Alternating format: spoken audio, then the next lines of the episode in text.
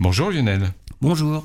Aujourd'hui, euh, le thème c'est l'intelligence artificielle et la vie extraterrestre. Eh Quel oui. rapport? Alors le rapport, c'est d'une part, ça fait quand même depuis les années 70, hein, on essaye de trouver non plus la vie, mais des traces de vie, et notamment sur Mars. Alors on envoie des missions, des missions successives, avec des rovers qui circulent à la surface de la planète rouge, et on essaie de trouver des indices qui montreraient qu'autrefois la vie a vie existé. existé, ouais. Alors, on fait des expériences hein, toujours euh, plus élaborées, mais pour l'instant, euh, bah, c'est les réponses sont négatives, négatives, négatives.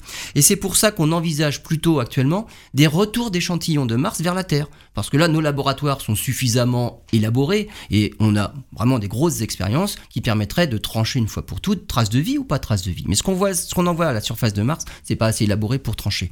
Donc, les futures missions, c'est retour d'échantillons, mais ce sont des missions ultra compliquées. Là, faut redécoller de Mars, revenir sur la Terre, ramener ça sur Terre correctement. Bon, c'est compliqué. Autre piste, intelligence artificielle. Alors ça, évidemment, c'est dans l'air du temps.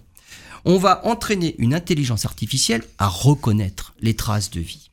Alors, l'intelligence artificielle, c'est parfait pour faire des tâches répétitives. Répétitive, oui, ça Voilà. remplace pas l'homme. sûr. Exactement, mais c'est répétitif. On ne demande pas de réfléchir, on demande d'identifier des choses à partir de certains critères. Mm. Et ça s'auto, on va dire, euh, il y a un auto-apprentissage qui fait que ça apprend de mieux en mieux, mais juste pour une tâche Oui. définie à l'avance. En septembre 2023, une intelligence artificielle a, décelé correctement dans 90% des échantillons des traces de vie qu'on lui présentait. Alors des échantillons terrestres. hein. Et donc on commence à lui apprendre. On en est maintenant à 95% de détection correcte.